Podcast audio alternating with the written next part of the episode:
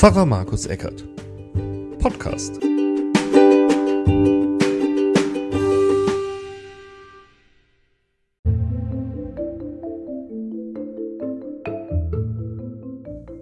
Herzlich willkommen zu einer neuen Folge von Pfarrer Markus Eckert Podcast. Heute mit einer besonderen Predigt, denn es ist der Volkstrauertag und wir waren in Öffingen heute dran, den mit der Stadt zu begehen. Die Stadt hat eigentlich alles abgesagt, aber wir als ökumenische Gemeinschaft hier zwischen evangelischen, katholischen und mennonitischer Gemeinde haben einen Friedensgottesdienst in der Christuskönigkirche gefeiert. Ich durfte die Predigt halten zu Ezechiel 18 und der kommt hier.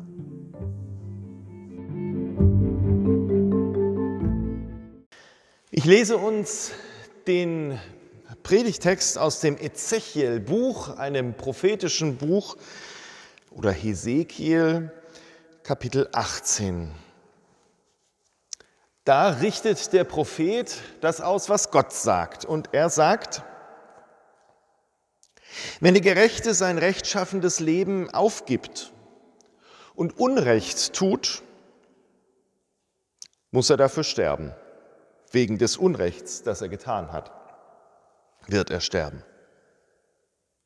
Wenn sich der Schuldige vom Unrecht abwendet, das er begangen hat und nach Recht und Gerechtigkeit handelt, wird er sein Leben bewahren. Wenn er alle Vergehen, deren er sich schuldig gemacht hat, einsieht und umkehrt, wird er bestimmt am Leben bleiben, er wird nicht sterben. Das Haus Israel aber sagt, das Verhalten des Herrn ist nicht richtig. Mein Verhalten soll nicht richtig sein, ihr vom Haus Israel?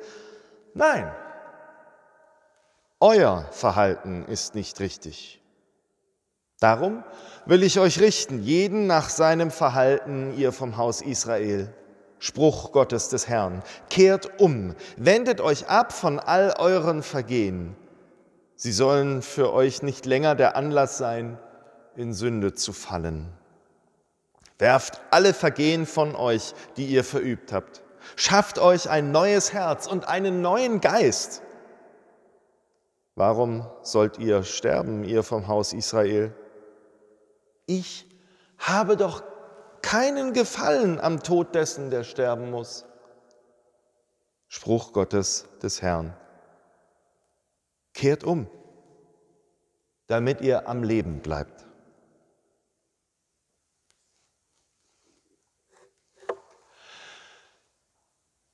Liebe Schwestern und Brüder,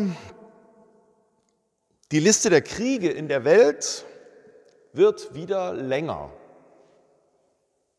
Neben den alten Konflikten in Syrien und Afghanistan oder in der Ukraine und im Jemen kommen in der letzten Zeit noch die Konflikte zwischen der Türkei und den Kurden in Syrien, die Kämpfe um Bergkarabach sowie ganz aktuell, ein Krieg in Äthiopien zwischen der Regierung und den Tigray im Norden Äthiopiens dazu.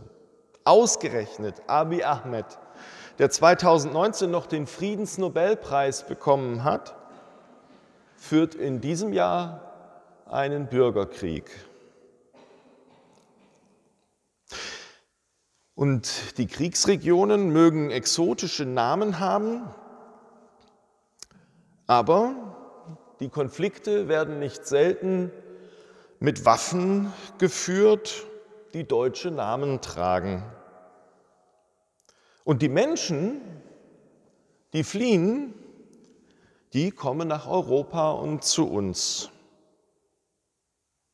Hier können sie dann direkt erzählen, wie es ist, seine Familie und sein Hab und Gut zu verlieren, Krieg ist Realität und der Krieg ist mitten unter uns.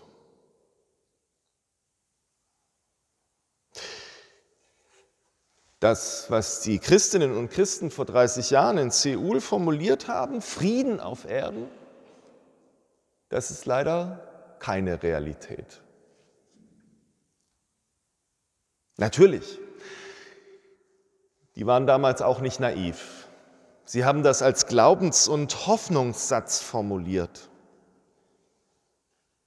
Aber die Hoffnung war schon vor 30 Jahren, wenn wir mehr vom Frieden hoffen und mehr vom Frieden sprechen, dann wird der Friede vielleicht doch durchsickern, wird sich in die Herzen und in den Verstand hineinstehlen, wird auch die Mächtigen infizieren, sodass mehr und mehr der Friede zu etwas Möglichem wird und der Krieg zu etwas Unmöglichem.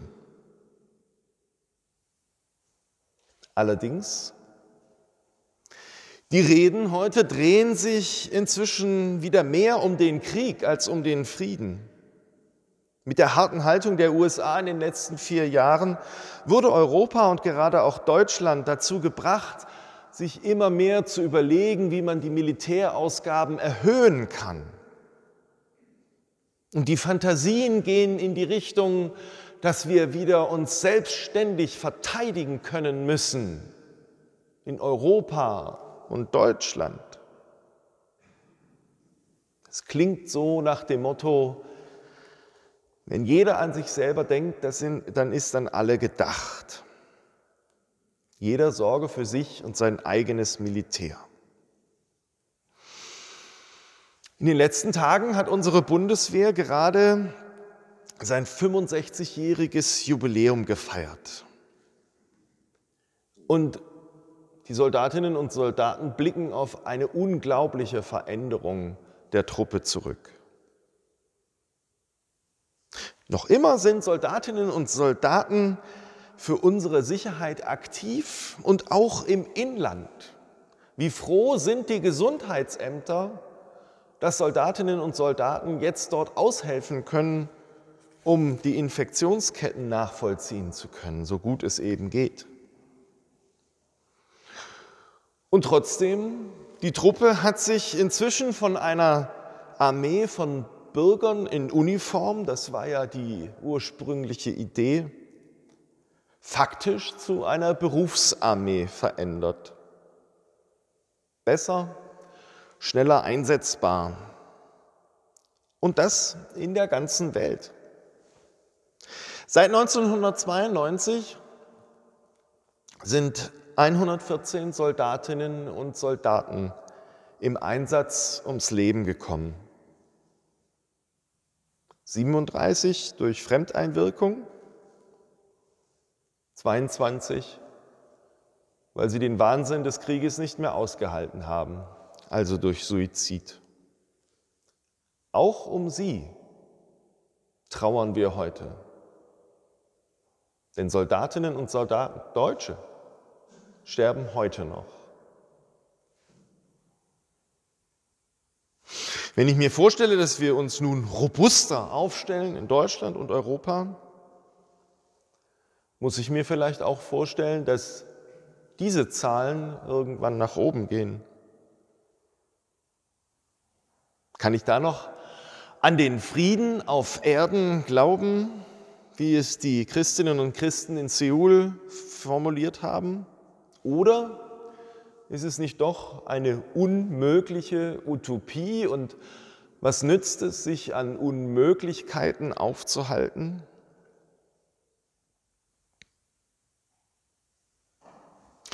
Der Prophet Ezechiel, den wir vorhin gehört haben,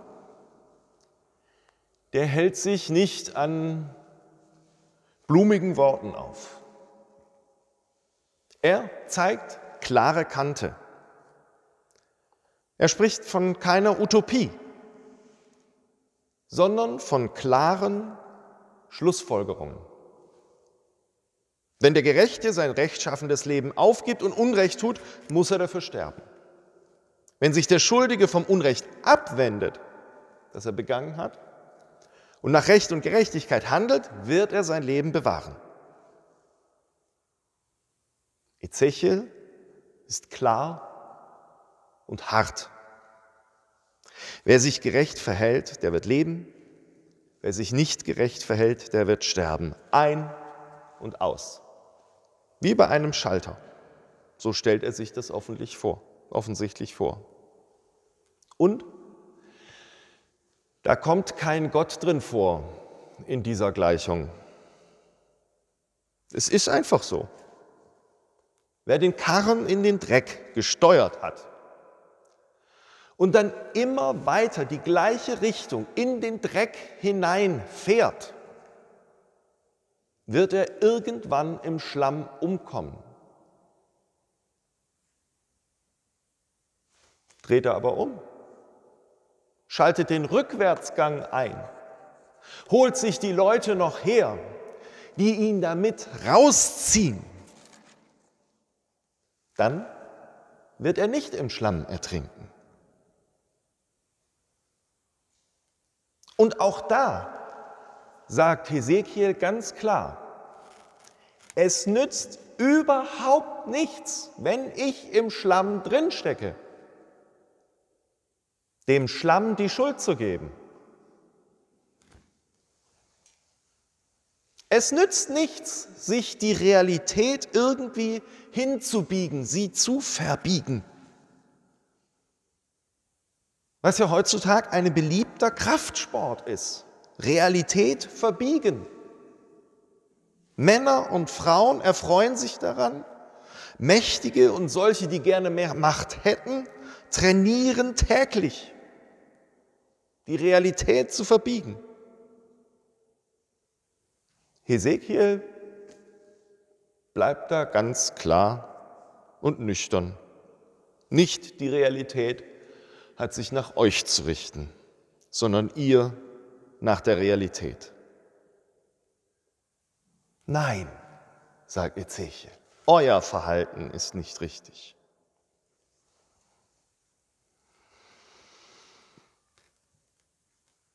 Als der politische Kommentator Van Jones in CNN nach dem Wahlausgang gefragt wurde, was der Sieg Bidens denn nun bedeuten könne, viele von Ihnen haben es wahrscheinlich gesehen,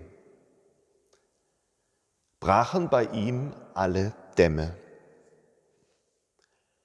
Er konnte seine Tränen nicht zurückhalten. Was bedeutet dieser Sieg von beiden? Er sagte, dieser Sieg bedeutet, es sei einfacher, ein Vater zu sein, um seinen Kindern nämlich erklären zu können, was wirklich zählt. Charakter zu haben, die Wahrheit zu sagen zählt, eine gute Person zu sein, das zählt. Being a good person matters. In der Vergangenheit war das schwierig seinen Kindern zu erklären. Hesekiel sagt, schafft euch ein neues Herz und einen neuen Geist. Redet nicht vom Krieg und nicht davon, die Realität verbiegen zu wollen, sondern redet davon, wie Frieden geschaffen werden kann und wie wir die Realität, wie sie nun mal so ist, bewältigen können und eben umzukehren. Das zählt. Und das sagt Gott, weil er genau kein sadistischer Gott ist, der uns vernichten will. Nein, weil er der Gott der Liebe ist, der uns doch lebend sehen will. Ich habe keinen Gefallen am Tod dessen, der sterben muss. Kehrt um, damit ihr am Leben bleibt.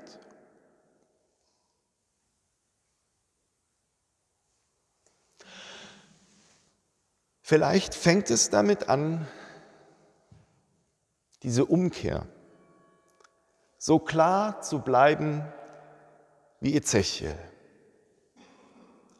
und gleichzeitig so hoffnungsvoll wie die Christinnen und Christen vor 30 Jahren in Seoul.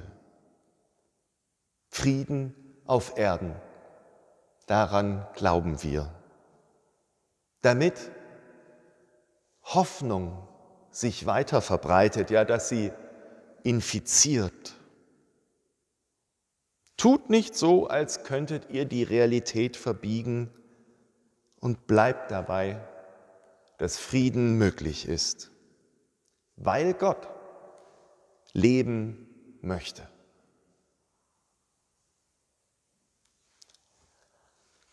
Amen.